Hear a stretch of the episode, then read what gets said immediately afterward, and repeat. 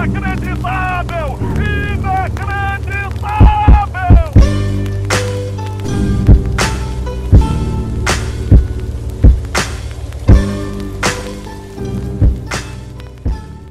Não!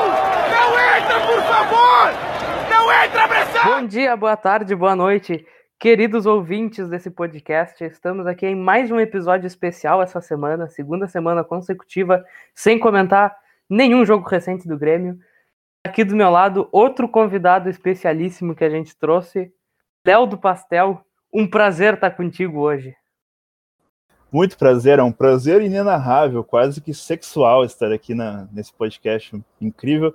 E vamos lá comentar né, sobre a, os, as grandes humilhações que o nosso tricolor passou nos últimos anos. Né? E hoje nesse podcast a gente reuniu os dois maiores tuiteiros da história do Grêmio, que é o Léo do Pastel, e o outro apresentador, Lorenzo Castro, Castrogol.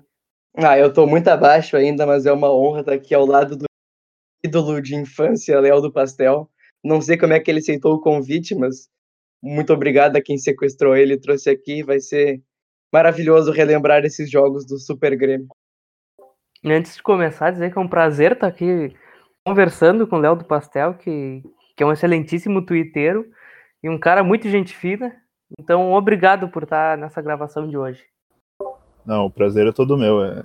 Eu acho incrível o trabalho de vocês e fiquei putaço fazendo a pauta, né, para esse, esse, pra essa nossa, esse nosso podcast aí das derrotas do Grêmio, mas é, é normal do torcedor gremista ficar assim. Né?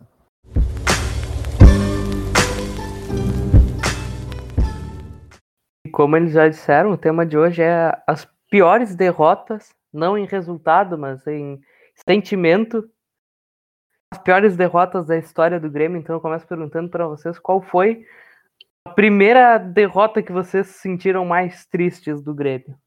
Bom, uh, eu sou um pouco mais velho, né? Eu estou numa idade um pouco avançada, então, claro que quem é velho de verdade provavelmente não é isso, mas é, uh, eu em 2007, eu me lembro muito bem da, da nossa infeliz derrota contra o Boca Juniors em e, tanto lá quanto em casa, né? Porque lá o queridíssimo Sandro Goiano deu um chute no peito do jogador da, do, do Boca Juniors e foi expulso.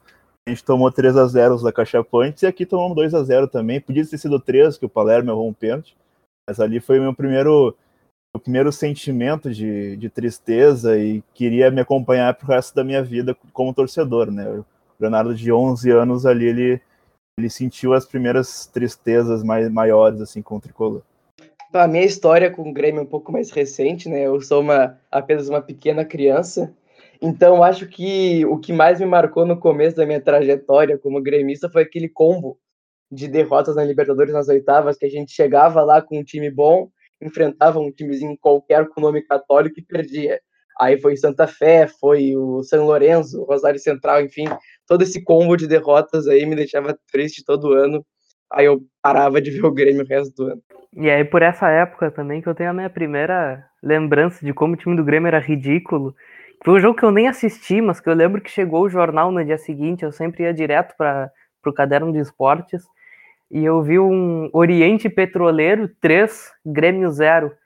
Foi naquele dia que eu percebi que isso era o Grêmio. E que essa era a nossa uma copeira tão falada de perder para times que a gente não sabia que existia até um dia antes do jogo. E essa é a minha lembrança. Não tenho lembrança do jogo, que eu não assisti. Eu tinha sete anos na época. Mas eu lembro de, de ter visto o resultado e ter ficado bem decepcionado de ter perdido para um suposto Oriente Petroleiro. Eu lembro que aquele jogo, o, o lateral Gabriel jogou de, jogou de meio campo, né? Eu tô aqui com a escalação daquele Super Grêmio de 2011. Era o Victor, o Rafael Marques, uh, Mário Fernandes, Rodolfo, Fernando, Vinícius Pacheco, uh, Fábio Rockenbach, Gabriel, Lúcio, Escudeiro e Borges. Era um super Grêmio, né? Como você pode ver. Um super Grêmio recheado de craques que a gente gostava na época, né? Tipo, Borges era um deles. Eu gostava do Borges para mostrar como, como eram tristes aquela, aqueles tempos, né? Era um time carismático nessa época do Grêmio, né? Lá no começo do, do, da década de 10. Tinha muitos jogadores ruins, mas que eram queridos, assim, que a gente gostava de ver sei lá, os caras fazendo um gol ou dando um carrinho. A gente ficava muito feliz por eles. É, eu era muito fã do volante Adilson, que era daquele Grêmio também. O cara era muito ruim, ele só dava uns carrinhos, acertava uns botes ali e era o craque tricolor para nós, né? Então eram, eram tempos de vacas magras, muito complicado. Era a tal da raça tricolor, né? Eu me lembro do, do Mário Fernandes, que ele recusou ir para a seleção e ganhou um trapo. Que era Fujão, chamavam ele, e ele ganhou um trapo de, de ídolo do Grêmio, porque ele recusou a seleção. A seleção é o Grêmio, e ele não continuou nem no Grêmio, nem na seleção, porque ele está hoje na Rússia e disputou uma Copa pela Rússia. Mas ele ganhou uma belíssima homenagem em forma de trapo da torcida. É, foi eternizado num trapo com os dizeres é do Grêmio, né? E é, é, é o rosto do Mário Fernandes. Depois foi fazer carreira lá no CSKA e na Rússia, que é muito melhor do que Brasil, com certeza. Companheiro do nosso querido Bruno Fux hoje em dia. E ganhou a vacina primeiro lá na Rússia também, Mário Fernandes. Tomou Sputnik 5 lá. Tá, tá muito bem, muito bem, obrigado. Agora a gente falou das nossas primeiras lembranças, tentar, pelo menos, ir um pouquinho em ordem cronológica. E o primeiro que a gente anotou aqui é um joguinho da Série B, que eu deixo mais para o Léo comentar, que era da época. Eu tinha um aninho naquela Série B. Meu pai me livrou do sofrimento de ter visto aquela época. Então eu deixo o Léozinho comentar o jogo contra a Napolina, da Série B de 2005. É, eu não posso deixar de comentar essa derrota cachapante, né? Eu eu confesso que eu não era um assíduo ainda do Grêmio, eu fui, eu fui ficar fanático realmente na campanha de 2007, Libertadores, mas claro que eu acompanhei o Grêmio desde que eu me conheço por gente, né? Eu tinha 2004, eu tinha oito anos de idade, e foi aquele foi, foi a estreia do zagueiro Pereira, né, que virou ídolo daquela campanha de 2005, que estreou falhando, né, para tu ver como é como é o tricolor, né? Uh, estreou falhando e o Grêmio tomou 4 a 0 do Anapolina lá em Anapolina, Anápolis, não sei o nome da cidade, e com dois gols de Wesley e dois de Vilcinho. E eu gostaria até de comentar com o nosso a nossa escalação daquele jogo, né, que era o goleiro grandíssimo Galato, lateral direito Patrício, né, que a gente conhece, Mar Marcelo Oliveira, estreia do Pereira, lateral esquerdo Raoni, os volantes eram Nunes e Douglas Silva, uh, os meio-campo Bruno e Marco Aurélio, e no ataque Pedro Júnior, né, aquele que fez o gol de cabeça lá no Beira-Rio, e o, e o centroavante Osmar, que não jogou muito pelo tricolor, eu acredito. E o nosso querido Marcelo Groi no banco naquele dia. Marcelo Groi no banco, né? Tinha, tinha vários, vários ídolos lá, o Scalona, grande lateral. Deve ter tido alguma outra derrota até pior que essa na Série B, mas graças a Deus a, a gente apagou da nossa memória e vamos dar um salto até 2011, começando a nossa saga que o Lorenzo já citou, que era a maldição dos times católicos, que começou lá em 2011. Um, o Grêmio, o time ateu, perdendo para a Universidade Católica. Lembranças desse jogo? Da Universidade Católica, eu lembro bem do jogo de ida. O Grêmio tomou 2 a 1 um aqui, até que o Douglas uh, fez o nosso gol, né, um, gol, belíssimo gol de falta. A gente tomou dois, gol, dois gols do Prato o queridíssimo Lucas Prato. E até a, a manchete do, no dia foi os, foram os gols do, do Prato, né? E o, o Borges conseguiu dar um, uma cotovelada sem bola no zagueiro do, do Católico e foi expulso naquele jogo também. Fez com que a gente tenha que ter ido. A gente acabou indo para o jogo de volta, precisando ganhar lá no Chile com o Lins e Júnior Viçosa no ataque, né? O Leandro, que era nossa revelação, ficou na, na, na reserva naquele jogo acabou entrando no primeiro tempo ainda, se não me engano, e lá a gente perdeu também. Perdemos com o gol do Mirosevic, se não me engano, 1x0 pro resto da Católica. Eu me lembro um pouco, da... não vou ter tanta lembrança do jogo, eu era muito novo na época, mas eu lembro que eu ia na casa do meu avô para assistir Libertadores, porque ele tinha Fox Sports, e, apesar de ser pirata, né, ele tinha Fox Sports e era lá que a gente se juntava para ver os jogos do Grêmio e do Inter, e era uma Libertadores que se os dois avançassem ia dar Grenal, mas o, os dois acabaram entregando o Grêmio para a Universidade Católica, o Inter para o Penharol, e não acabou rolando o tão esperado Grenal das Américas, que só foi acontecer no ano passado. Mas eu tenho a lembrança de ir para casa do meu avô e assistir aquele mágico time da Universidade Católica que encantava o continente e acabou fazendo o Grêmio sofrer em suas mãos.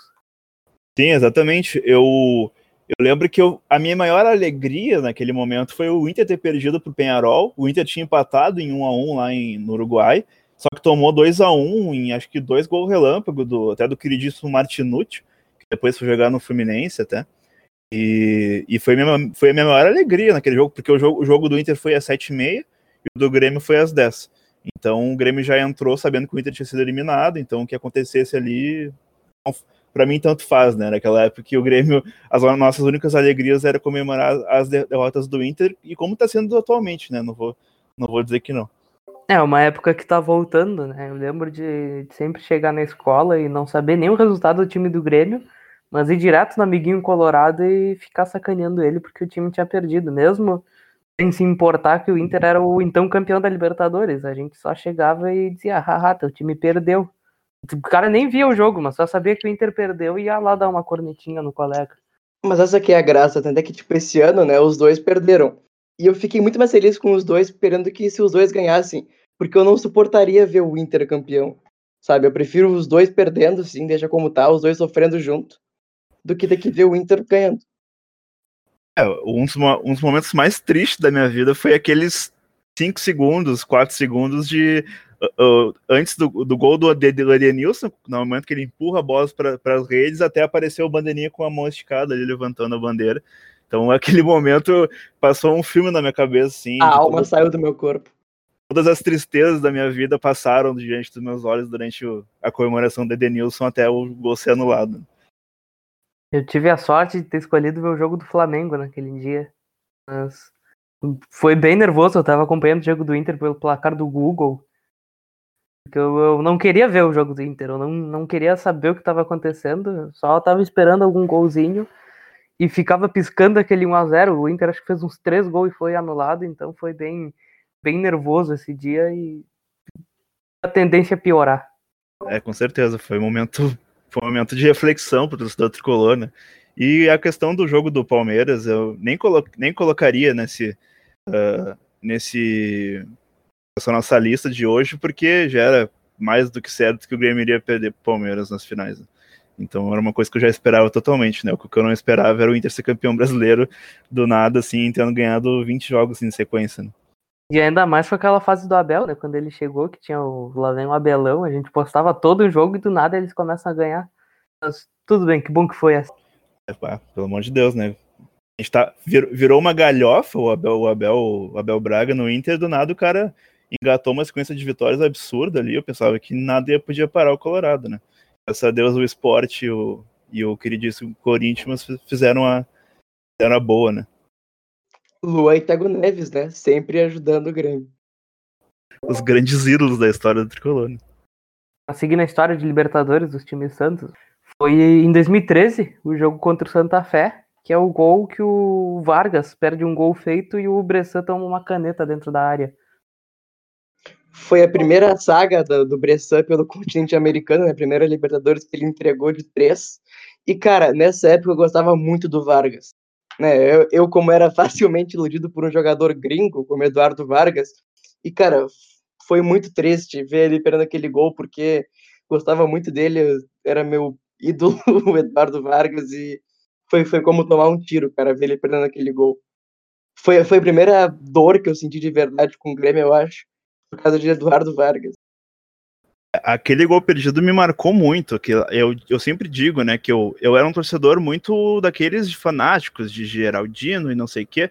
E aquele gol perdido, uma, alguma coisa morreu dentro de mim. Fez com que eu simplesmente virasse um torcedor mais apático, assim. Hoje em dia, hoje em dia eu mal fico triste com o Grêmio, mal me estresso com o Grêmio. E e naquele dia, assim, o Léo jovem, assim, com vontade de viver, ele, ele, deixou de existir, assim, quando o Vargas chutou, chutou aquela bola por cima.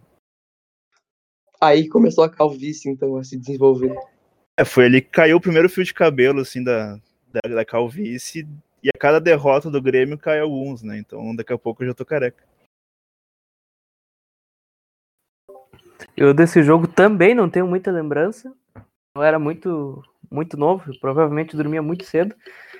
Minha primeira lembrança dessa saga aí, mais vívida, de ver o jogo, foi contra o São Lourenço no ano seguinte, de 2014. Eu lembro que eu tinha uma camisa da sorte, era uma camisa da seleção de Portugal. Por algum motivo eu acreditava que quando eu vestisse ela, o time que eu tava torcendo ia ganhar. E tava funcionando. Daí eu tomei banho, tava frio. Eu não quis botar só ela, porque eu ia ficar com frio, era, era em finalzinho de abril, começando o inverno. E eu botei ela por, por baixo do pijama. Depois eu descobri que dava azar botar alguma coisa por cima dela. E foi nesse jogo que eu descobri que dava esse azar. Eu fui muito feliz pra frente da TV. Dudu empatou o jogo. Aquele golzinho chorado de cabeça no final. E aí foi pros pênaltis e coisas tristes aconteceram naquele dia. Eu acho que esse jogo é a única derrota do Grêmio na arena de pênaltis, né? Um, e no São Lourenço também estava o querido Walter Kahneman, né? Jogou naquele dia. Acho que ele não bateu o pênalti, né? O São Lourenço não cometeu o burrice de botar o Kahneman para bater pênalti. E é isso, o Kahneman passou pelo Grêmio na, na trajetória dele para ser campeão da Libertadores pelo São Lourenço em 2014.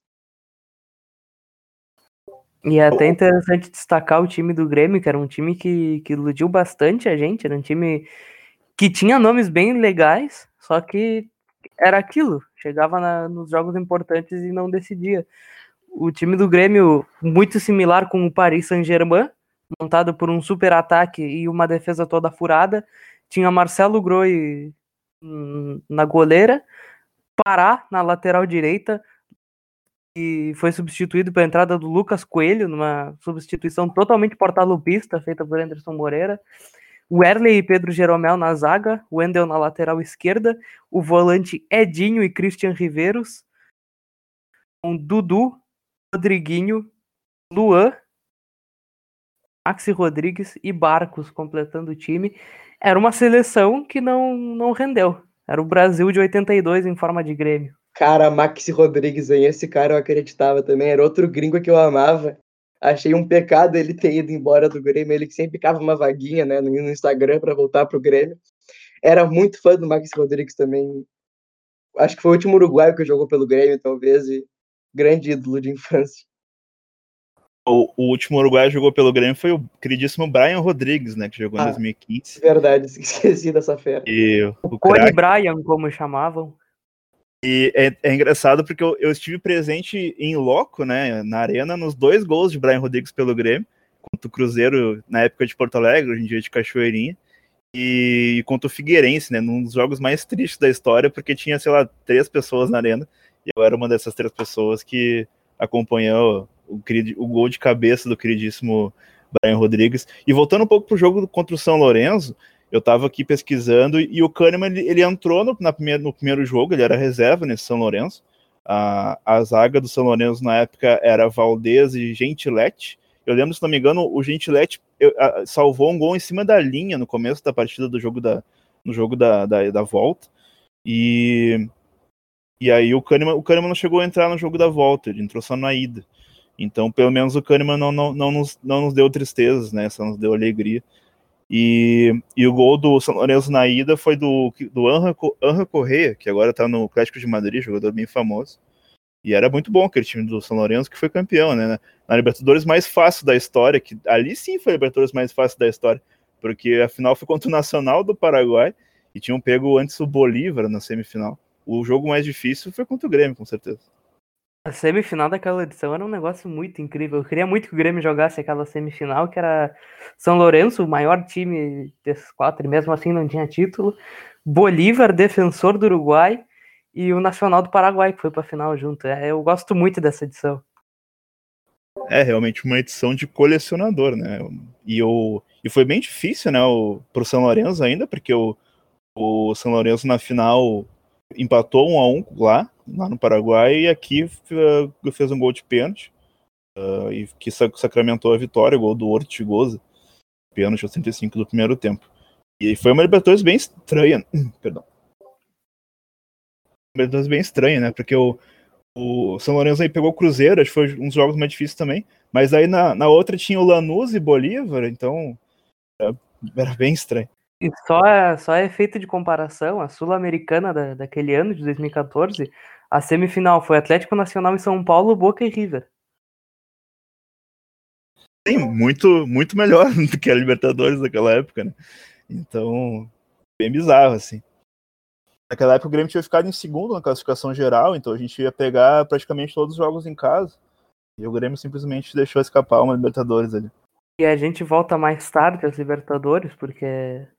Ah, não, tem o Rosário Central ainda, a gente esqueceu de comentar que foi, foi uma das maiores pataquadas da história do Grêmio. Esse foi jogo feio esse jogo. Foi o primeiro contato da, da destrutiva e abusiva relação do volante Damian Musto com a dupla Grenal. Foi ali que tudo começou, tanto é que no ano seguinte o Grêmio quase contratou ele. É, eu tava até bem empolgado com o volante Damian Musto. Mas eu lembro que a gente tomou um sonoro 3 a 0 lá em Rosário Central. Né, o time de Roger Machado, que tava dando seu, seus últimos suspiros já no, no comando do Grêmio. Cara, eu gostava muito daquele time do Grêmio, né? No começo de 2016, fim de 2015, enfim. E foi a partir dali que ele começou a dar, a dar tudo errado pro, pro, pro Roger e pro, e pro Grêmio também, antes de vir o Renato. E foi uma pauladinha do Marco Ruben naquele jogo, né? Dois golzinhos e acho que ele fez um na arena também. Que até hoje não veio pro Grêmio, Marco Ruben. Todo ano a gente espera o Marco Ruben no Grêmio, até se aposentou já, sem, sem a sua passagem pelo Grêmio. Esse time do, do Rosário Central é, é típico de Grêmio, que ganha do Grêmio, elimina o Grêmio, e metade do time é, é cogitado. Vi, acho que ninguém vê. Veio o Walter Montoya anos depois. Mas acho que metade daquele time foi cogitado no Grêmio e graças a Deus ninguém veio. E, e aconteceu coisas inéditas naquele, naquela, naquele jogo que o, o Jeromel não, não jogou a partida de ida porque ficou com cachumba. Teve um surto de cachumba. Eu né? lembro dessa época, Ah. metade do time do Grêmio. Simplesmente pegou cachumba. A gente teve que jogar com o Fred e não lembro quem era o outro zagueiro. E... Então, O Mago Bressan. era o Bressan, era o Bressan. Mais uma vez o Bressan, minha nossa. E No jogo de volta tinha, para completar o sistema defensivo, era Marcelo Hermes e Ramiro nas laterais. tem o grande Marcelo Hermes que estra- estragou a carreira dele só por causa de um áudio de WhatsApp, né? E aque- aquela, aquela, aquela campanha de 2016 foi bem, bem estranha também, porque a gente ficou em segundo num, num, ficamos em segundo num, num, numa, num grupo que tinha o Toluca do México, que foi o primeiro colocado, tanto que a gente perdeu pro Toluca lá, lá no México. Eu lembro que foi, foi um jogo que foi meia-noite, o Grêmio conseguiu perder com um a mais em campo, para de 2 a 0 pro Toluca. E aí ficamos em segundo no grupo, e o nosso grupo tinha São Lourenço e LDU. Eu lembro também que teve um jogo bem legal contra o São Lourenço, que o Groy fez um dos maiores jogos da história da, do, dele com a camisa do Grêmio, e que o Lincoln fez o gol no último minuto lá em, lá em São Lourenço. Eu lembro daquele Lincoln que era. Acho que ele tinha tipo uns 16, 17 anos, que, que ele tava matando prova no colégio para jogar pelo Grêmio. Sobre esse mata-mata, o. Ainda não sobre mata-mata, mas sobre a fase de grupos, teve o Toluca, que o Grêmio apanhou pro Toluca, ficou em segundo, ficou atrás deles. E depois o Toluca foi lá e perdeu de 4 a 0 pro São Paulo, que tinha um time bem mediano e até abaixo do time do Grêmio pra ver como, como era o nível do Grêmio na, naquela Libertadores, que depois veio o doutor Renato e mudou tudo até a Copa do Brasil. É, aquela Libertadores, pra mim, a grande final foi Rosário Central e Atlético Nacional, né? Que foi nas, se pegaram nas quartas de final. E tem um gol do Atlético Nacional no último- Literalmente se pegaram, inclusive. No, É, se pegaram no pau, porque é no muito- jogo. foi muito bom de assistir. Um dos momentos mais legais da história da Libertadores foi, foi o gol do Atlético Nacional no último minuto e o cara, em vez de comemorar, ele simplesmente arma a guarda pra sair na, na mão com o jogador do Rosário Central, né? Acho que o Berrio foi, ele fez o gol e deu Era um o- grito na cara do goleiro deles. O Berril e o Musso que saíram no soco, se, se não me engano. E bah, foi incrível, assim. Depois o Atlético Nacional tirou o São Paulo e pegou o surpreendente Independente Del Valle, que tinha eliminado o Boca Juniors e o River Plate. Né? Voltando um pouquinho ao ano de 2012, um jogo que o Léo já comentou um pouco, que foi o Palmeiras e Grêmio da Copa do Brasil. Se não me engano, foi uma semifinal. E eu tenho vagas lembranças do pau moendo no Pacaembu, quando o Grêmio percebeu que já não dava mais, e aí invocou aquela suposta raça copeira e, foi pra briga com os jogadores do Palmeiras. Num jogo que o, Léo citou, se não me engano, o Barcos fez o gol, né?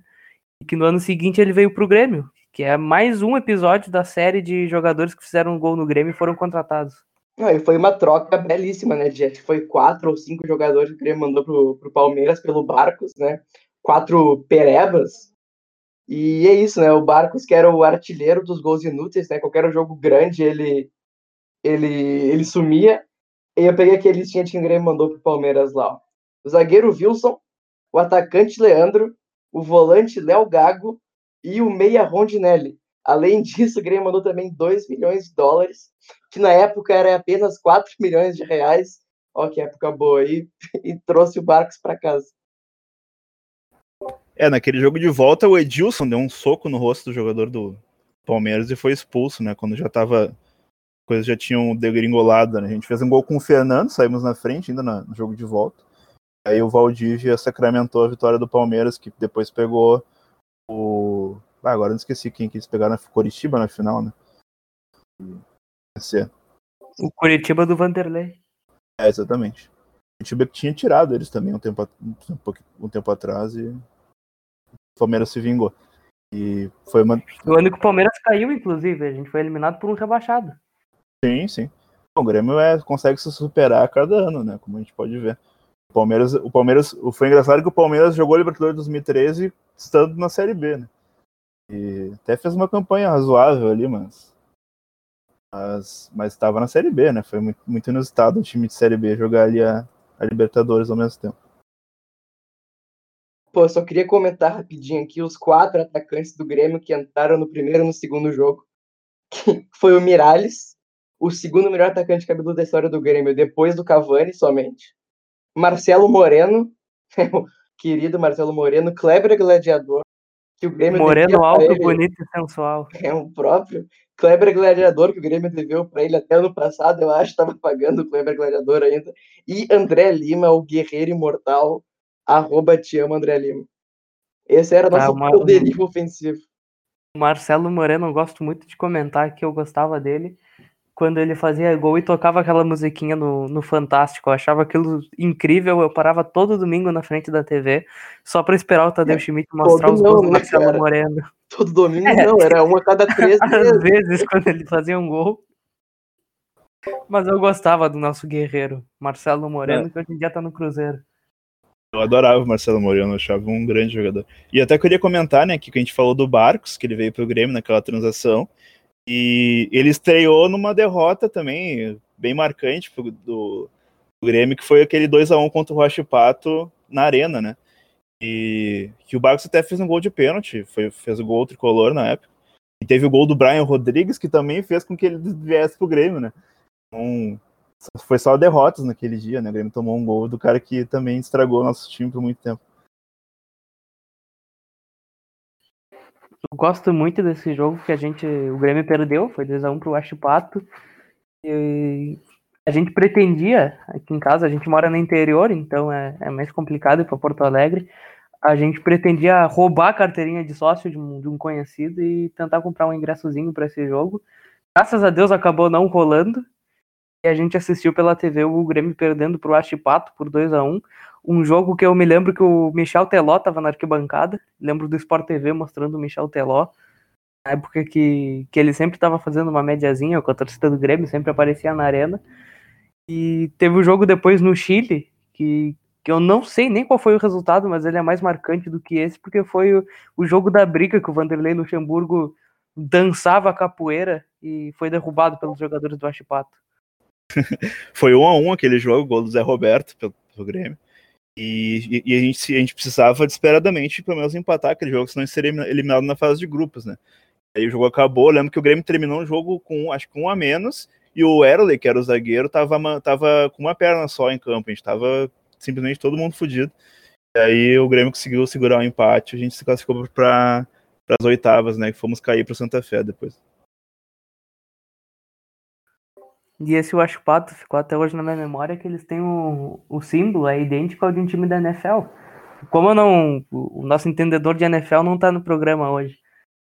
Mas eu. Sempre que eu vejo os times da NFL, uma, alguma artezinha que surge no Twitter, eu, eu sempre vejo esse time falo, ah, eu acho o Pato que, que jogou contra o Grêmio em 2013. É, eles têm o símbolo do Pittsburgh Steelers da NFL. E é, realmente é um símbolo idêntico, ele só mudou os Steelers pro Washpat. É bem engraçado. É, a criatividade dos, dos times sul-americanos é um negócio que eu acho muito bom. Até, inclusive, esses tempos na minha conta pessoal, eu fiz um, um fio de, de times. originais e suas versões genéricas espalhadas pelo continente. Não, é muito, a criatividade do sul-americano é incrível. É até, até engraçado porque a gente tem vários Boca Juniors, vários Rivers, vários times de famosos aí espalhados pelo Brasil também. Né?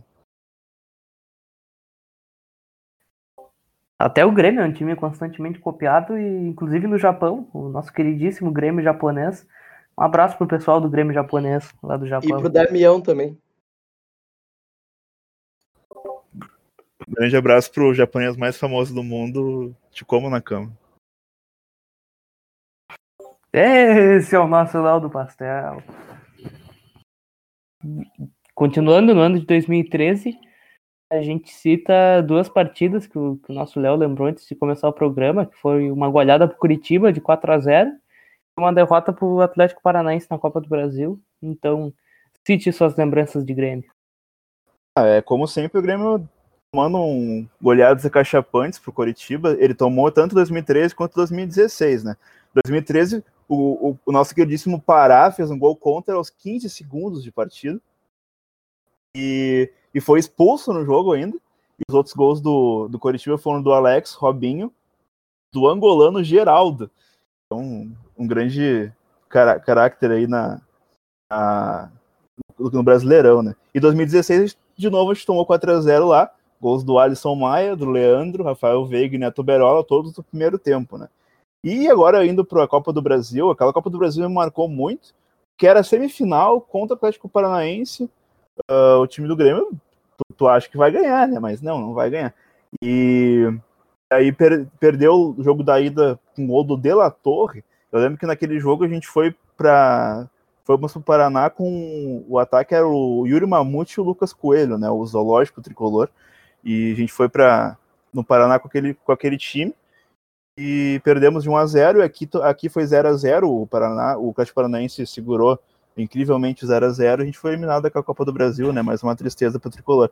Que anteriormente tinha tirado o Corinthians, né? Naquele emblemático decisão de pênaltis, que o Alexandre Pato foi dar uma cavadinha e jogou na mão do Dida, né?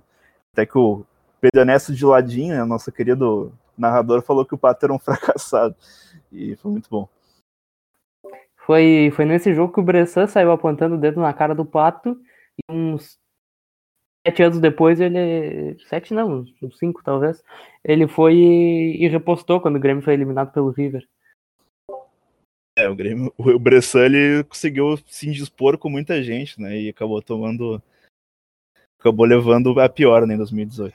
É, todo mundo. Ele, todo mundo tem birra com o Bressan quase, né? Ele, ele que já brigou com o Pato, com o Thiago Neves, já comparou ele já comparou, acho que o Cruzeiro ou o Inter ao tamanho de seu Tico também. Cara, grande Não, ele mandou, ele mandou o Thiago Neves chupar o pinto dele. Isso, exatamente, foi exatamente isso. Que o Cruzeiro era muito pequeno. Eu gosto muito do Bressan que ele comprava briga com todo mundo, ignorando a sua ruindade. E todo mundo, tipo, pegava a filha do Bressan, cara, porque todo mundo esperou cinco anos para responder o Bressan. É, o Pato respondeu. Não espera receber uma dessa de um cara do nível do Bressan, né? Ele é muito ousado, cara. Eu gosto do Bressan. Eu não consigo sentir tanto ódio dele. Ainda mais agora que ele tá longe lá, sendo feliz, ganhando dinheiro. É, eu não tenho ódio do Bressan, eu tenho ódio de quem colocou ele em campo, né? Do Renato Portaluppi, pelo amor de Deus. Ter colocado o Michel improvisado, feito qualquer coisa, menos colocar o Bressan, né, cara? Ah, e vamos falar desse, desse Grêmio River, então, de 2018. Que foi, com certeza. É, é o jogo mais triste da minha vida. É, é o jogo mais triste da, da nossa vida recente, talvez de toda a história do Grêmio que o jogo virou uma esquina da loucura lá aos 35 do segundo tempo, a gente estava ganhando de 1 a 0 com o gol do Léo Gomes. A gente tinha vindo de uma, uma vitória incrível com o gol do Michel, que a gente nem sabe como é que foi, porque a gente estava com meio time uh, lesionado ou fora do jogo. E aí, tá aos 35 do, do segundo tempo, gol de mão do Borré, desgraçado. Aí virou aquela coisa, né? O Bressan entrou, o Paulo Miranda sentiu, uh, o Grêmio acabou quando o Paulo Miranda sentiu a, a lesão e o Bressan entrou, encheu a mão na bola e o resto a gente sabe. Né? Cara, essa derrota dói. Exagero... Pode falar, desculpe. É que essa derrota dói muito mais do que tipo, o Flamengo ou o Santos, porque a gente acreditava que podia ganhar.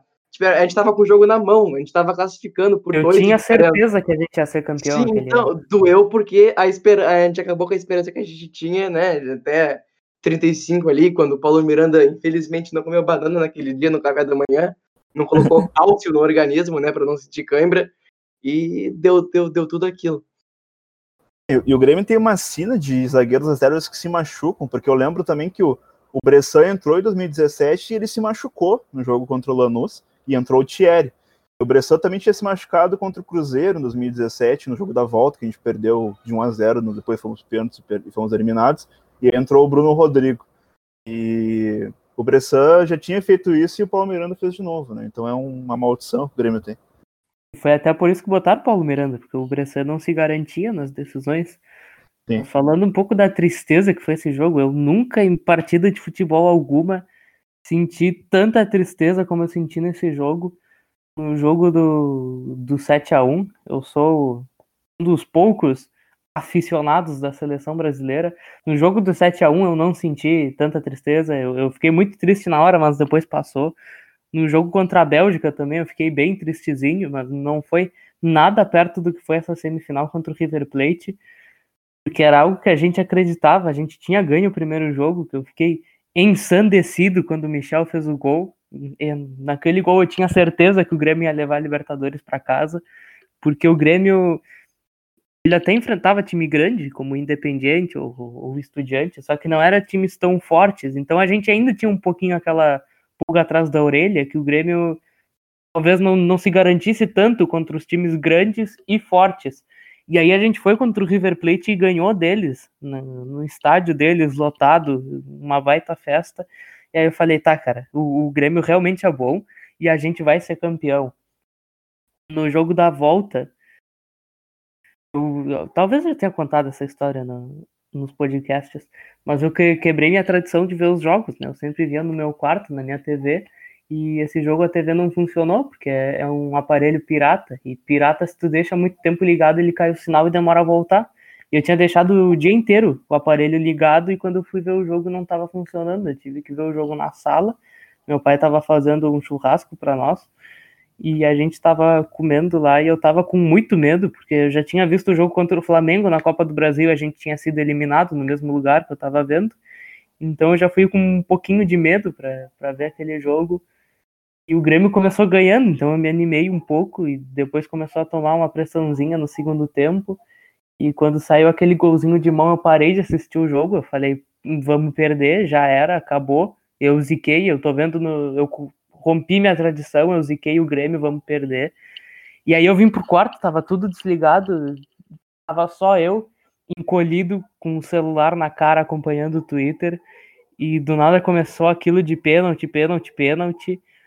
E eu fiquei um pouquinho feliz na hora, porque eu achei que era pênalti pro Grêmio, depois eu fui ver que era pro River e. Bom, aconteceu o que aconteceu. E eu só fui ver o gol de pênalti do River um ano depois. Eu, eu nunca tive coragem de ver. Eu, eu ia ver a retrospectiva de futebol de 2018 e eu fechava a cara no, no lance do Grêmio. Eu fiquei um ano sem ver aquele lance, de tanta tristeza que aquilo me causou. Aquele jogo me marcou assim de uma forma bizarra, assim. Eu, fu- eu, eu fui no jogo, né? Foi, foi a pior experiência futebolística que eu tive na minha vida. Agora falando sério. Ah, a gente, eu saí aqui do, do- eu moro no centro de Porto Alegre, né? Eu saí na, da minha casa e peguei um engarrafamento violento para chegar na arena. Um, um trajeto que demoraria 15 minutos, normalmente demorou duas horas. E cheguei na arena quase na hora do jogo já, entrei, tinha 50 bilhões de pessoas dentro da arena, vi o jogo completamente abarrotado, o que não é de todo ruim, mas uh, também não foi confortável. E depois que o Grêmio tomou o primeiro gol, a arena virou um freezer, assim, a, a, o, a, a energia, assim, parecia que a gente já sabia que aconteceu o pior, né, e aconteceu. Eu lembro, eu lembro até hoje do momento que o o jogador do River faz o gol de pênalti e dá aquele estampido da, da comemoração dos jogadores do, do torcida do River, que lotou sua parte, né? E, mas uh, vou te falar, cara, a torcida do River não é tudo isso, cara. Eles, eles só cantaram quando tava ganhando, assim, mas durante a partida, todo o tempo todo foi torcida do Grêmio, tanto lá também. E, mas no jogo de ida também. Que... Sim, no jogo não de ida lá, eles fizeram uma baita festa no pré-jogo, mas durante o jogo não, não foi. tudo. Sim, não foi, não foi nada demais, cara, vou te falar a verdade. E só que aí, claro, ganharam e comemoraram, né? Só que e, e logo depois que acabou a partida, caiu acho que a maior chuva que Porto Alegre já viu na história. Eu voltei para casa totalmente ensopado, triste. Foi, foi a pior coisa que aconteceu na minha vida aquele dia. Essa foi, acho que foi a última vez que eu fiquei triste de verdade com o Grêmio, porque depois na- nas próximas a gente meio que já esperava a decadência e 5 a 0 eu dei risada, né? Enquanto o Atlético Paranaense eu fiquei mais puto do que. É, não, eu fiquei triste na, na próxima. Essa foi a última vez que eu fiquei triste mesmo. É, cara, eu fiquei uma semana muito mal, com vergonha de ir pro colégio e tudo mais, porque eu sabia que eu Olha aí, ia, um negócio que eu esqueci. ia ser humilhado. Um negócio que eu esqueci de falar foi que minha mãe amaldiçoou o Grêmio, né? A gente tava jantando com ela e ela não gosta de futebol. Aí no gol do Léo Gomes, eu e meu pai, a gente gritou muito e ela, e ela parou de comer, levantou e disse: Tomara que o Grêmio perca. Ela saiu muito brava e, e ela amaldiçoou o Grêmio, cara. Depois a gente Contra- perdeu. Encontramos a culpada da derrota. A culpa é, é Encontramos da a senhora. Vinícius, então, a culpada de tudo. É, fui como, aula no dia, eu fui pra aula no dia seguinte, né? Infelizmente a gente tinha aula e foi o, provavelmente o último dia que eu tive orgulho do Grêmio, porque eu disse, ah, eu não vou largar assim. Eu fui com camisa do Grêmio e tudo. E, e foi um velório aquela aula, foi muito triste. Cara, eu fui uma com da Argentina no no dia jogo. seguinte. Eu fui com uma colega nossa foi no, foi no jogo, ela voltou da, da arena direto pra aula, ela nem dormiu. E foi aquilo, aquele climão de velório na, na sala. Como vocês comentam, né? ah, eu, eu venho de uma geração um pouco anterior, né? Então eu, so- eu sofri muito ah, de 2001 até 2016, né? Então, para mim, ali 2016 foi um desafogo total. Tava, eu, eu já era já era adulto, né? E já tinha passado muito tempo ah, passando tristezas com o tricolor, né? Então, 2018 foi o último, último jogo que eu senti essa, essa tristeza, né? Mas eu já vinha de uma geração um pouco mais calejada. Então, talvez não tenha me marcado tanto como me marcou aquelas derrotas em 2013 e 14. Mas, ah, mas ah, foi, foi, foi extremamente triste, né? E depois daquilo, ah, eu, eu fiquei triste com 5 a 0 né? Vamos falar de 5 a 0 também, né? Já agora já estamos nessa saída de Libertadores.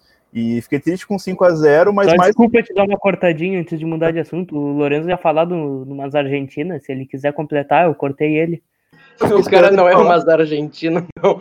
E é- Eu fui no dia seguinte fui com a camisa da Argentina, né? Porque eu queria disfarçar a dor que eu tava sentindo, né? Eu sou um cara assim. Ah, tá, eu entendi totalmente Não. errado. Perdão. Eu não, eu não levei nenhuma Argentina pro colégio, não, cara. Não, não aconteceu esse episódio. Chegou Ah, seria- abraçado de duas gurias com camisa do River na aula. Seria mais legal se tivesse levado a Argentina pro colégio. Mas eu, eu ia comentar, né, que a ah, que o Grêmio fiquei muito mais triste pela questão do, do placar, né? Não que o Grêmio perdeu pro Flamengo, até porque o Flamengo era muito melhor do que o ah, do que o Grêmio, né, naquela época e aí ainda hoje, né? Então eu fiquei, eu fiquei triste pela, pelo placar elástico, né, e não pela derrota em si. Cara, esse jogo, até o terceiro gol, eu tava triste. O quarto e o quinto eu comecei a rir. Porque não, não tinha mais Eu o que fazer. Não tinha mais o que fazer. E o pior que eu fui no primeiro jogo, né? Que o Nestor Pitana salvou o Grêmio. Aquele primeiro jogo era pra ser 4x1 Mas- pro Flamengo, né? Maior gremista de todos os tempos. É, Nestor Pitana, ídolo tricolor. Nestor Pitana vai ao VAR, né? E salvou o Grêmio três vezes. E com- inclusive com quatro frangos do Paulo Vitor, né? Que totalizou nove gols sofridos em. Aquilo foi bizarro, cara, pelo amor de Deus. O Paulo, Vi- aquele gol que o Paulo Vitor tomou, que a, a bola parecia que a mão dele era um pé de alface, é inacreditável, assim, um goleiro profissional tomar aquele gol numa semifinal de Libertadores, né? Pelo amor de Deus. E ele foi salvo, né, pelo Gongo, porque teve falta na origem do, na origem do lance, né? Mas... Mas aquilo era. Eu me empolguei muito no primeiro jogo. Eu comemorei demais o gol do PP. O jogo de volta eu já esperava, cara. Eu tinha consciência de que o time do Flamengo era muito melhor e que era impossível o Grêmio passar para a final. E que se passasse, ia passar um vexame maior ainda, porque o time do River ia caçapar o Grêmio, pior do que o Flamengo fez, muito provavelmente. Mas ah, aquilo foi acontecendo. Primeiro eu fiquei um pouquinho chateado, depois irritado, mas o terceiro gol para frente eu comecei a dar risada, porque eu fui falando o ano inteiro na, na Grêmio Deprê, eu ia sempre cornetando a, o nosso querido Grêmio, eu sempre ia falando, meu, o Grêmio vai, vai chegar uma hora que vai coisas tristes vão acontecer, porque o Renato tá, tá escalando o time mal, não, o Grêmio não contrata ninguém, uma hora a gente vai tomar uma, uma sarrafinha, e aconteceu, né? Tudo como planejado. 5 a 0 foi pouco para aquele dia. Na real foi 6, né? Um golzinho também do Flamengo foi roubado. Era para ser 6 a 0 lá. o Flamengo teve um gol anulado na volta? Teve, teve. E também bem no comecinho do jogo, tava 0 a 0 eu acho o Maicon perdeu um gol do Maicon sem goleiro. E foi ali que tudo começou. Cara, se o Michael faz. Eu não me lembro gol, de um gol anulado do Flamengo, não. É, eu tenho quase certeza que teve. É, acho que foi tipo entre o quarto e quinto ali que eu tava rindo já. Eu vi o Coringa. Eu não lembro. Aquele, a volta do Flamengo eu vi na Cidade Baixa, eu vi, naquela, eu vi na, na calçada do bar, tinha tanta gente que não dava pra entrar no bar. Eu nem lembro do jogo em si direito, não vi porra nenhuma, só lembro que eu tava furioso ali na, na calçada.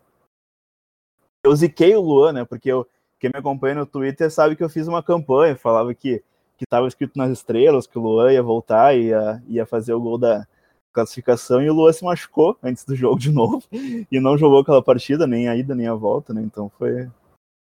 Acabei acabando com a, com a, carreira do Luan no Grêmio ali, tanto Quem jogou, quem jogou aquele jogo foi o nosso querido André Balada, que no pré-jogo, perfil do Sport TV, que já é especialista em zicadas, postou um print dele olhando para a câmera dizendo: tá olhando o quê? Que é um gol? E bom. Tivemos gol. Pelo amor de Deus, André, né, cara? E, e aí começa aquela, essa senda de vergonhas do Grêmio na Libertadores, né? A gente tomou novo depois para o Santos em 2020. Né? Teve em 2019 mesmo contra o Atlético, só para não pular, foi outra decepção ah, bem grande. É, esse jogo foi muito triste, né, cara? Uh, eu lembro que eu estava indo para a faculdade, eu resolvi ser um aluno exemplo, né? E, e, o jogo foi às sete, sete horas, sete e pouco, sete e meia, né? E aí eu estava no, no ônibus indo para a faculdade aí o, o eu, eu, vi que o Grêmio teve a questão do pênalti, que não deram pro Grêmio, e logo em seguida o Léo Gomes se machuca e o gol do Atlético Paranaense sai na, no lado do Léo Gomes, né? Que tava. Se machuca, não, né? Ele morreu. É, ele morreu, né? Ele simplesmente perdeu a vida ali em campo, né? E aí, e aí o gol sai justamente do lado direito de, do, de, de esquerdo de ataque, né, direito do Grêmio, e que ele estava sendo atendido. Aí a gente tomou o primeiro gol. Daí eu pensei, bah, o Grêmio vai, vai perder esse jogo aí. Eu até achei que a gente fosse perdendo o tempo normal, né? Porque o Grêmio toma o segundo gol e o Kahneman é expulso. A gente ainda consegue uh, uh, segurar o resultado até os pênaltis, né? Não, o Kahneman cometeu um assassinato naquele dia, né? Eu acho que foi o Citadini que ele deu um carrinho. Não sei como é que o cara tá andando ainda. Foi, foi bizarro o carrinho do Kahneman. E quem fez gol na gente aquele dia também foi o Marco Ruben, né? Que já, ah, que já passou por nosso caminho uma vez e retornou aqui. E o Marco Rubem cravou hein, durante o, a sua passada pelo Atlético Paranaense, né? O Grêmio perdeu aí um bom centroavante. E eu lembro que. E aí o Inter passou para a final, né, um pouco mais tarde, né? Eu acho que o Grêmio perdeu aquele jogo para sabotar, né? Que é, é, proibido ter granais em decisões importantes, né? Então, para mim, ali foi mais um, uma sabotagem do Grêmio, né? Na verdade, eu já sabia que que vir, viria a acontecer. E aquele carrinho do Kahneman foi um pouco volta ao que era lá de na época de, do, do começo da década passada, que era o time raçudo. Foi, acho que foi o único lance realmente violento do Kahneman pelo Grêmio foi isso aí, que ele dá um carrinho totalmente desgovernado no, no Citadini e ficou sendo exaltado porque era, ah, ele foi raçudo, ele evitou o gol, tava bola no meio de campo. É, e é curioso, né? O Grêmio morreu. O, o Kahneman, claro, o Kahneman ele, ele é um jogador muito bom, muito técnico também, mas ele. A minha primeira. Meu primeiro tweet sobre o Kahneman foi que eu, eu xinguei ele, porque ele veio pro Grêmio, e ele estava no Atlas na época, e ele veio pro Grêmio com a pecha de, ah, ser raçudo, não sei o que, mostrar, mostraram os lances dele sendo expulso lá pelo Atlas, mas eu não quero zagueiro que vai expulso todo jogo, né? Então eu comentei que o Kahneman, se, se é para ser esse zagueiro, eu não queria, né? Claro que calou, depois calou minha boca, né? Tanto ele quanto o Jeromel também, né? Porque o Jeromel estreou fazendo um gol contra, né? Parecia mais um jogador de tênis. Nome de remédio. É, parecia mais um jogador de tênis do que um jogador de futebol. Mas é claro que viraram os dois, os dois maiores jogadores da história do Grêmio. E agora sim, avançando pro, pro jogo do Santos que tu puxou. Alguns anteriores que a gente volta depois. Mas esse contra o Santos foi algo mais recente, né? Foi até na, na era o Grêmio Habla, a gente comentou no podcast. Foi, Primeira derrota tipo jogo... inclusive. Isso. Foi do, foi do nível do jogo do Flamengo, né? Era algo meio, meio. Eu não esperava que fosse ser 4 a 1 porque o time do Santos não é tudo isso. O elenco do Grêmio eu acho até melhor que o do Santos. Mas foi, foi aquele show de horrores que aconteceu na Vila Belmiro e não surpreendeu ninguém, né? É, o roteiro foi igual um golzinho do Tassiano. Foi o mesmo roteiro, né? Que empatou o primeiro jogo, do finalzinho ainda. Golzinho gol no final. Gol, gol safadinho do Diego Souza. Né? O gol do Diego Souza de lei. Aí na volta, aos 11 segundos, né? O David Braz correndo com uma calça jeans, um casco de tartaruga atrás das costas, né? Três por hora. Cara, o passe do Jean-Pierre não foi tão ruim, né? Naquele jogo. A gente culpa o Jean-Pierre, mas qualquer jogador. foi normal, cara. Né, qualquer um jogador com QI consegue, conseguia pegar aquela bola. O Tonhão pegava, dava três embaixadinhas ainda e tocava pro lado, sei lá. É coisa de imbecil para aquilo ali. É, Deixa eu... o Léo falar desse jogo, porque a gente já falou aqui no, no podcast. Deixa eu pra ti os comentários só ia comentar que tu falou que não te surpreendeu. Pior que esse jogo do Santos me surpreendeu negativamente, né? Eu achava que o Grêmio tinha capacidade de, de virar a partida lá em Santos, uh, porque eu não, achava, não, não, achava o time do Santos tudo isso, né? Achava que o time do Santos era um espasmo. E, e aí o Grêmio foi lá e conseguiu tomar 4x1 na cabeça, né? Então. Grêmio... E era uma sequência de vitórias do Grêmio, né? Tava não sei quantos jogos tá... invicto. O Grêmio tava bem. De depois, claro, a gente viu que o time do Grêmio também é um espasmo, né? O Grêmio, o Grêmio conseguiu estragar o elenco durante o, a temporada. Mas eu achava que ah, o Grêmio empatou 1 a 1 até A gente jogou melhor que o Santos no jogo da ida, apesar de não ter tido muitas chances de gol, mas aí eu, eu achei que o volume de jogo do Grêmio foi melhor do que o do Santos. E aí aquele jogo começa com o David Braz correndo de calça jeans molhada e tomando gol aos 11 segundos, e aí acabou, né? Daí o Grêmio passou uma vergonha de novo. Não é nem dizer que não me surpreendeu, porque tá, a gente fica. Não esperava que fosse ser desse jeito.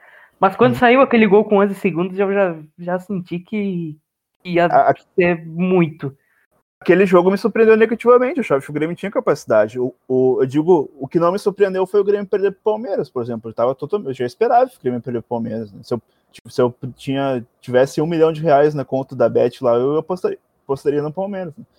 Então... A questão desse jogo contra o Santos é que o Grêmio vinha de uma sequência boa, só que sim, era uma sim. sequência boa contra Vasco, Cuiabá, Juventude. Ah, não, sim, sim. Esse, ah. time aí.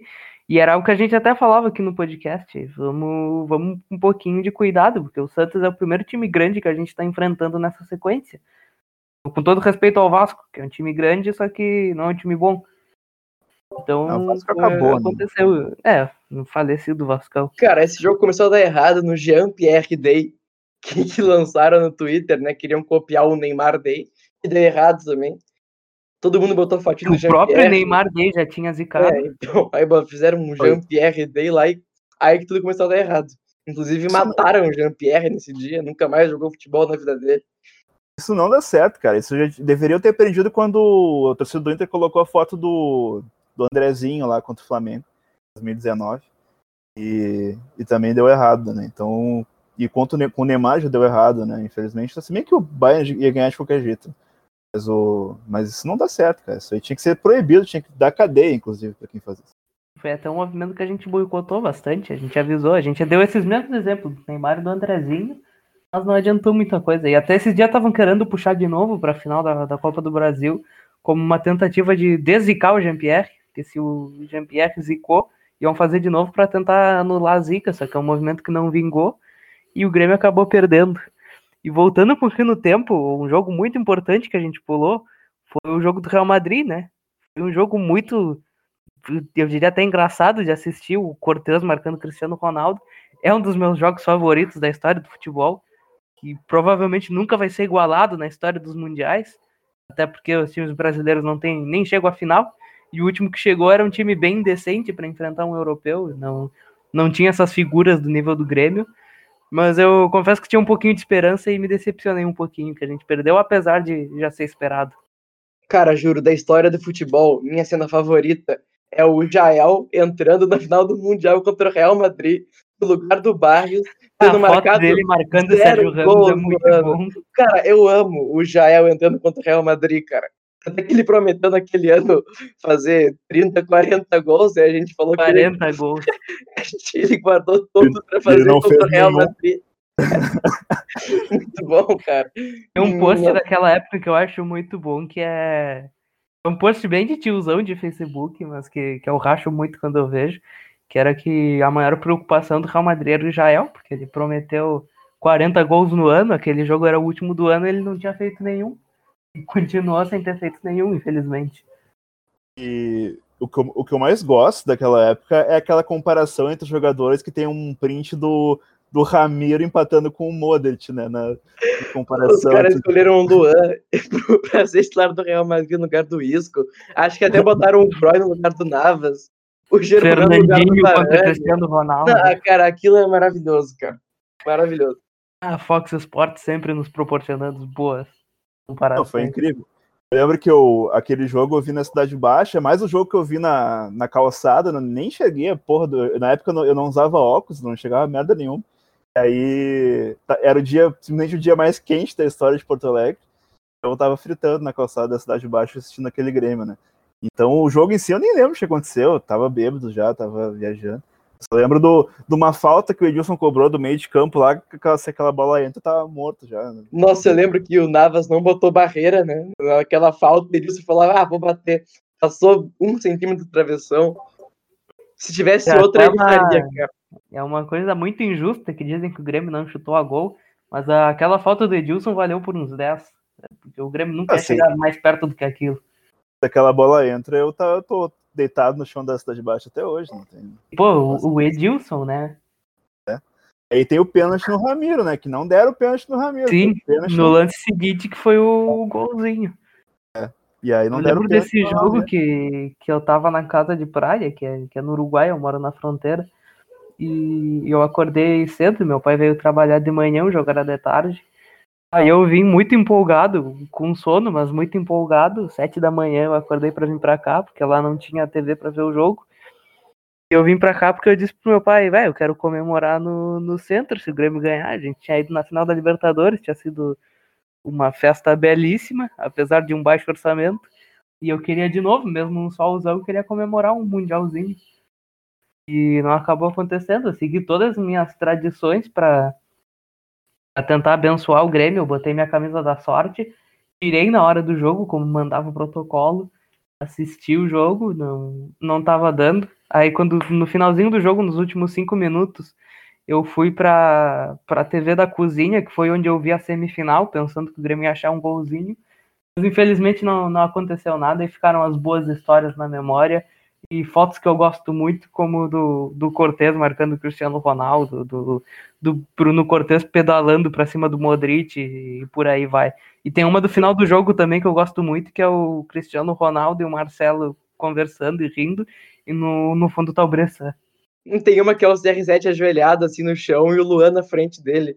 É, é muito boa essa foto do, do menor 7 se curvando pro maior 7 da história. A falta do. A, os carrinhos do Kahneman no, no, Cristiano Ronaldo também são fotos muito boas. E foi remete, né, do, do, do Cristiano com Kahneman, né? Porque eles jogaram um contra o outro. Sim, eles jogaram em 2014. 2014 né? O Kahneman perdeu. E ainda também. no final tem o Cristiano Ronaldo cumprimentando o Paulo Vitor. Eu tenho esse print salvo. O, o Grêmio o, o Jeromel, né? O, Jeromel, o Jeromel com dois minutos de jogo, três minutos de jogo, já dá uma entrada forte no Cristiano Ronaldo, né? Eu tenho essa memória bem, bem fresca na cabeça, que foi, bah, não, o Grêmio é peleador, né? A gente vai cagar os caras do, do Real Madrid. Inclusive, o Cristiano Ronaldo ficou dúvida pro, pro clássico contra o Barcelona, que era na semana seguinte. Ah, é verdade. E será que o Grêmio ganhou o troféu de igual para igual, né? Que o, que o Flamengo ganhou contra o Liverpool? Eu não sei. Mas é que perder de 1x0 com gol de falta é bem, é bem triste, né? Claro, foi, foi, foi uma surra do Real Madrid, né? Mas que aquele negócio, bah, se a barreira não tivesse aberta, a gente pelo menos teria levado para a prorrogação. Eu nem acho que o Grêmio foi tão sufocado, porque o Grêmio jogou o que ele podia fazer, né? Não tinha muito além daquilo para poder fazer, mas Eu não. É uma pena, Não fico triste por aquele jogo. Foi bem interessante, uma experiência boa. uma pena que o Arthur não jogou, né, cara? O, os caras do Lanús, infelizmente, quebraram a perna do, do Arthur na final da Libertadores. E aí jogou o Jailson, né? O Jailson fez a falta do que originou o gol do Cristiano Ronaldo, né? Uma falta boba no meio de campo. O Cristiano Ronaldo chutou lá puta que pariu, o Groy aceitou. Mas foi um- uma boa partida da zaga do Grêmio naquele jogo. Meu pai me falou uma vez, eu não sei se é verdade, que o Cristiano Ronaldo comentou que, que ele tava vendo que a barreira do Grêmio tava abrindo. Aí na, ele falou, a próxima, a próxima falta que, que tiver pra nós eu vou bater direto. E, bom, aconteceu, né? Mas tá vingado porque agora esses tempos, no jogo contra o Porto, foi ele quem abriu a barreira e e a Juventus foi eliminada por causa de um gol que, que ele abriu. Então, estamos vingados pelos colegas portugueses do, do PP. Ah, queridíssimo Porto, que é do Jardel, né? O Jardel fez carreira no Grêmio e no Porto, né? Então a gente já tem uma ligação de anos anteriores com o Porto, né? Lorenzo não falou muito desse jogo. Qual foi a tua experiência para assistir ele? Foi um dia muito histórico das nossas vidas. Foi um dia muito calor, mas eu estava trajado com aqueles, eu não sei o nome correto, mas é aquele chapeuzinho de árabe, sabe? Aquelas roupinhas de árabe, a gente fez questão de comprar aquilo para estar trajado para ver o jogo, fez um grande churrasco, apesar da, da, da esperança ser pouca, né? Quando passou, tipo, meia hora de jogo, tava 0 a 0 ainda, eu pensei, pô, Real Madrid não é tudo isso, a gente pode ganhar. Aí, E foi pro intervalo 0x0. sim, então, o Não Real é Madrid tudo não era tudo isso, cara. Como é que é o. isso. Acho que é o, qual zagueiro que falou que vamos, ver se Barcelona é tudo isso. Aí o Santos foi lá e tomou oito. Também tem aquele do Perdigão contra o Barcelona, que é pra cima dos caras, pra dentro deles, não sei o quê. Cara, é- era aquele Não, esse deu certo, pelo É. menos. pra cima deles, pra dentro dos caras, pra cima do Sérgio Ramos. Cara, aque- aquele jogo, um ponto positivo, eu acho que foi a maior atuação da história de um zagueiro pelo Grêmio, Jeromel, jogou naquele jogo. Foi absurdo, tanto é que no comecinho lá, 10 segundos, ele machucou o Cristiano Ronaldo, tentou tirar ele de jogo, não deu certo. É, mas acho que o... É, o hoje- Jeromel botou o Benzema no bolso. né, cara, jogo. foi absurda aquela partida do Jeromel. Não, o, o sistema defensivo do Grêmio foi muito bem naquela partida, não dá pra dizer que não Né? foi. O que, Cara, o que não foi bem foi o ataque, mas não tinha o que fazer, né, cara? Né, o Não, Cortez naquele a Mundial foi muito foi bem. culpa do, do ataque, né? Eram Sim. dois atacantes que abriram. Não, mas Porque aquele No É. Mundial, foi muito bom o Mundial do Cortez, mas é que, cara, o, né, o time tava morto, já tava cansado, tava sem Arthur, o Luan não aguentava mais correr um minuto sequer. No outro Cortez jogo também, Honda na semifinal. né, no, no outro jogo a gente teve a prorrogação, né, então o time chegou mais morto ainda, mas, cara, aquele jogo eu tenho guardado com muito carinho, foi, foi muito engraçado ver aquele jogo e não sei É, quando eu- vai se repetir de novo um- uma final de Mundial, assim. Eu fico numa tristeza até, porque o, o Real Madrid quase que perde pro Al Jazeera na jogo da, da Eles semifinal. tomaram dois do Romarinho. Eles o Marinho pelo lado. enviou. o, o idiota do cara conseguiu passar, conseguiu não tá na linha da bola, assim, tava, era dois contra o Navas, e o cara passou pro, la, pro, da- do lado pra fazer o gol mais fácil, e o cara simplesmente tava impedido. E ia ser 2x0 do Al Jazeera, a gente ia pegar o Al Jazeera na final da. Na final da Cara, ia ser muito bom ter ganho a Libertadores mais fácil da história e o Mundial mais fácil da eu história. fico pensando, foda-se. Seria incrível ter, ter ganho ia ser Eu fiquei incrível. encantado naquele jogo. Eu tava igual o Guardiola, naquele que o, que o Lewandowski faz cinco gols, que ele bota a mão na cabeça e fica embasbacado. Eu tava assim assistindo aquele jogo. Eu tava encantado com o Romarinho fazendo gol no Real Madrid. Que inclusive eu, eu levantava pra tirar foto do placar sempre que aparecia e tava 1x0 com o gol do Romarinho. Foi incrível. E, e, cara, o Grêmio ganhou. a se- a sem- o que tinha que fazer era ganhar a semifinal, cara. Porque a gente tá vendo agora, ultimamente, que os times sul-americanos estão tendo uma dificuldade muito grande de passar pra semifinal da pra final da, do Mundial, né? A gente viu o, o Inter perdeu, o, o Mineiro perdeu, o River perdeu pro, pro ao All-In, eu acho, ou ao, Ali. aí, um dos piores times que eu já vi jogar na vida, eles ganharam do Rio. E ganharam do River, o, o Flamengo teve dificuldade contra o, o Al Ahly, o agora recentemente o Palmeiras perdeu pro, pro Tigres, que é um bom O time. Palmeiras foi com, com o Al Hilal, só que tu, tu vê esses jogos todos tem até uma explicaçãozinha, tipo, o Palmeiras perdeu pro Tigres, que é um baita time, apesar de que depois do Mundial eles só ganharam um jogo. O, o Flamengo enfrentou o baita time do, do Al Hilal, que apesar de ser árabe, que não, não costuma falar essas coisas, eles têm um time bem montadinho, E o Grêmio também pegou um time bom, que era o time do Pachuca. Então, se o Grêmio fosse eliminado, também não seria um absurdo, como não seria o Flamengo e como não seria o Palmeiras. Só que Sim. o Grêmio conseguiu. O Cortez, choro, o Cortez, só conseguiu. O Cortez não salvou e também tivemos a sorte do goleiro dos caras ter 1,70 de altura, né? Daí o, o Everton encaçapou aquela bola lá. Mas é, foi uma grande jornada do, do Cortez naquela partida. E a final é, é, um dos meus jogos favoritos, porque nenhum jogo vai, vai ter tantos encontros como esses, porque se for ver os outros, não era tão absurdo assim, tipo, o Flamengo, quando foi pegar o Liverpool, não tinha. Tu ia ver as fotos e tinha ah, o Felipe Luiz e o Salah. Tá, normal. Só que do Grêmio tu vai ver e é o Cristiano Ronaldo contra o Cortez, é muito bom. É. Ramiro contra o Modric. Ramiro empatando com o Modric da, na, na Fox Sports que veio a ser o melhor do mundo depois. O Ramiro tá entre os, os melhores volantes do mundo, né? A gente pode cravar isso com, com tranquilidade. E o pior é que eles falavam com convicção que, que o Ramiro era igual ao Modric. Empate com o Modric. Fernandinho contra Cristiano Ronaldo no, no raio-x. E agora voltando já um pouquinho no tempo para a parte final do programa, passagem rápida por alguns jogos que a gente esqueceu, mas a gente não podia fazer um programa sobre humilhações do Grêmio sem citar um Grenal, e o Grenal que a gente escolheu foi um 4 a 1 no, na final do Gauchão de 2014 no Estádio Centenário, e no quarto no terceiro gol do Inter eu desliguei a TV e fui jogar peça. Aquele jogo eu já esperava um uma goleada do Inter, aquele time do Grêmio era muito ruim do, do primeiro semestre de 2014. E foi bizarro, né? Até dizem que o Inter tirou o pé um pouco, que depois do Grêmio, na nossa melhor época, pudemos nos vingar, né? Mas era uma época muito triste pro torcedor tricolor. E no jogo de ida a gente ia tomar um, um sarrafo em casa, né? O, o, o Barcos fez 1x0, mas a gente tomou dois gols do Rafael Moro na arena. Até a única derrota do Grêmio na arena em Grenais foi naquele jogo. É, esse jogo eu lembro Grêmio muito mais do 4x1. mesmo devolveu o 4x1, né?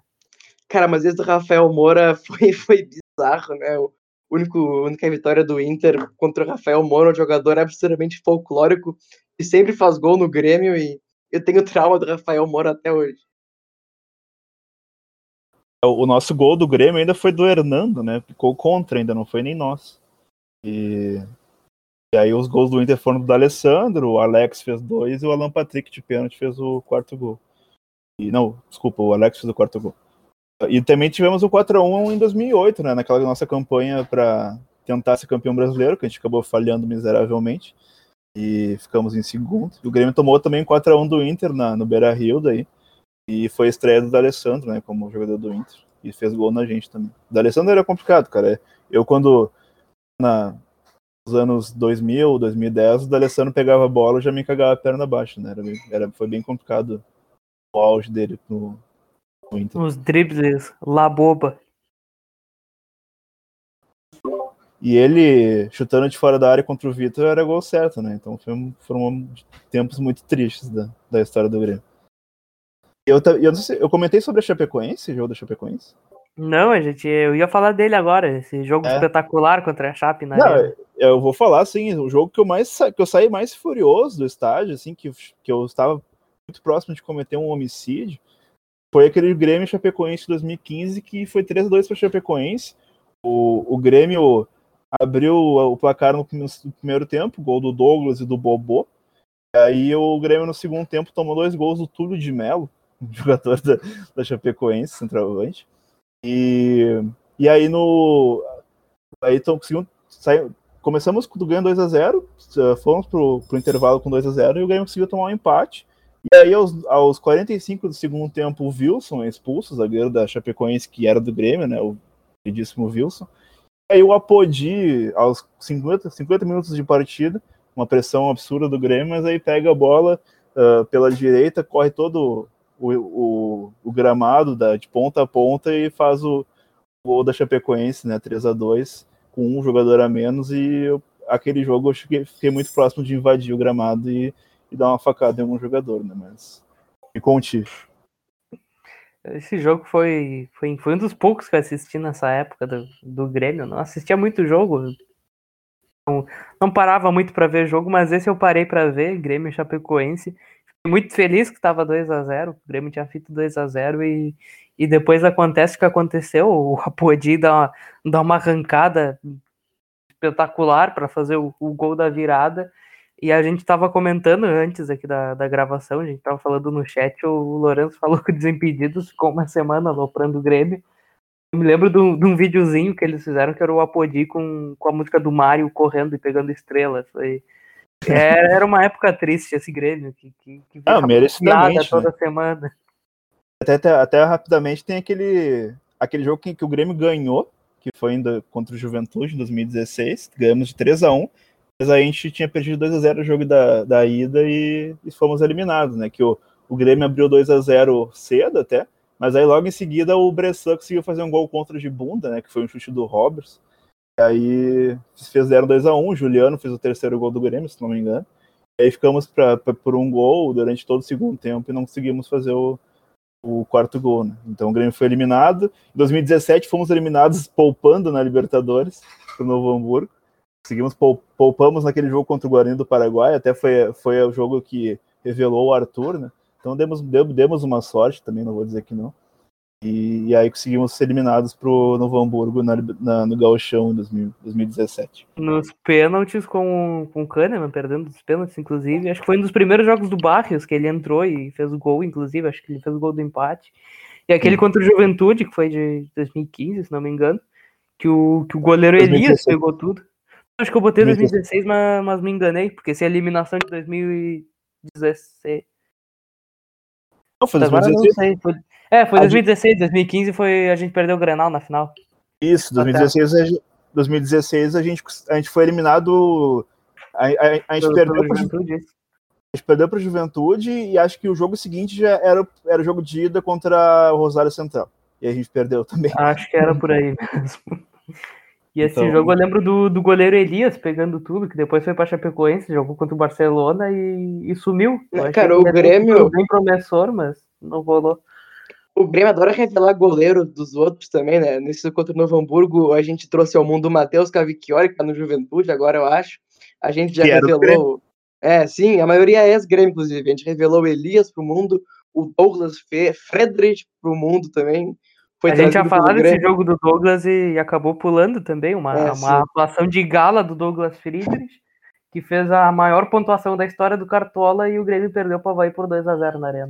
Cara, o Grêmio tem problema contra times catarinenses, sempre perde Chapecoense, Havaí, Criciúma e pro esporte. São os dois times que mais ganham do Grêmio, com certeza, assim. Seja na arena, não, o esporte é um negócio que. É um, o esporte é um troço que eu nunca vi na vida, porque tem não é uma freguesia pro time. O é? Grêmio não é freguês do esporte, o Grêmio é freguês da Ilha do Retiro. Porque na Arena o Grêmio ganha. 5x0, acho que 17.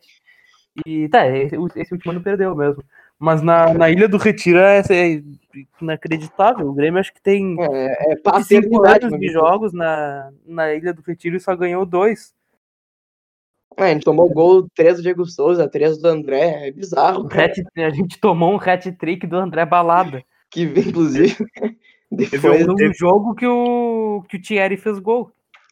Teve um Grêmio Esporte na Arena também, que a gente tomou 3x0, mas aí a gente tava com o time reserva, né? Estávamos, estávamos em vias de. É, esse jogo foi que o Grêmio entregou pro Inter cair. Isso, estávamos em vias de ser, ser campeões da, da Copa do Brasil e, e o Inter tava para cair, né? Então o Diego Souza cravou duas vezes na gente. Outro gol foi do José Rosério, não conheço esse cara. Mas é, a, cena com o esporte é incrível, assim, o Grêmio. Até teve um jogo que o Jeromel fez dois gols contra o esporte, mas a gente perdeu mesmo assim, não se não me engano. Então. A Ilha do Retiro é, é espetacular pro Grêmio. Eu lembro desse jogo de 2017 que eu vi, o Grêmio tava, tava jogando direitinho, até porque tinha um time bem alternativo, com, com jogadores totalmente desconhecidos da base e conseguiu fazer três gols, mas tomou um hat-trick do André Balada e eu falei, bah, chega, eu não vejo mais jogo do Grêmio na, na ilha, não dá. Não, teve, esse que eu comentei agora, agora eu pesquisei aqui, tava, uh, o Grêmio tomou 4x2 do esporte, mas o Jeromel fez dois gols pro Grêmio, e o Diego Souza também tocou, fez dois no, na gente, então ele fez quatro gols no Grêmio naquele ano, 2016. É um goleador nato, né, não adianta. Tá danadíssimo o Diego Souza. Lorenzo, quanto tempo de programa temos? Cara, eu acho que tá quase batendo uma hora e meia, talvez, de programa. Isso não dá para encerrar já, né? Por favor.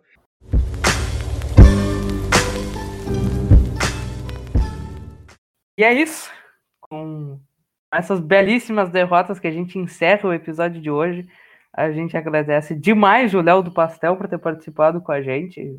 Foi, foi muito bom relembrar essas acachapantes derrotas do nosso tricolor. E esperamos contar contigo mais vezes aqui no podcast. Serás muito bem-vindo. Não, foi uma honra participar. Eu acompanhei muito o trabalho de vocês. Eu acho que, que é incrível mesmo. E estou muito feliz de estar aí. É, é, um assunto que eu posso falar durante três horas sem parar, né? As tristezas que o Grêmio me dá. Então, fico muito feliz de estar aqui. Quem quiser seguir aí, arroba Léo do Pastel. Um abraço para todo mundo. Tem teu podcast também, né? Se tu quiser divulgar o. Ah, tem, tem, tem o podcast, tem o Pastelcast aí também no Spotify. Quem quiser. Eu tô ainda começando esse projeto, tô, só, tô, só tem dois episódios. Mas, é, mas eu, em breve eu já vou postar novos, então quem quiser também acompanhar, Pastelcast e arroba Léo do Pastel nas redes sociais postou um só pra, pra dar um aviso que tava voltando e em dois minutinhos eu tinha me cagado de rir. Então eu Comete, cometeu um pequeno delito. Logo. Cometendo pequenos delitos e dando avisos, é isso aí. Então é isso, obrigado pela tua participação hoje. Lorenzo Castro, se quiser te despedir. Pô, me senti muito honrado de estar compartilhando essa web mesa com o Léo do Pastel, né? Um, um grande twitteiro da, da, da, da safra porto-alegrense. E muito obrigado a quem ouviu até aqui. Por favor, siga o Grêmio Habla no Instagram, no Twitter e segue no Spotify, no iTunes, Deezer, enfim, onde tu quiser ouvir isso aqui. E em, breve estaremos de volta com mais Grêmio. Obrigado a todos que ouviram. Siga o Grêmio Habla nas redes sociais. E um abraço.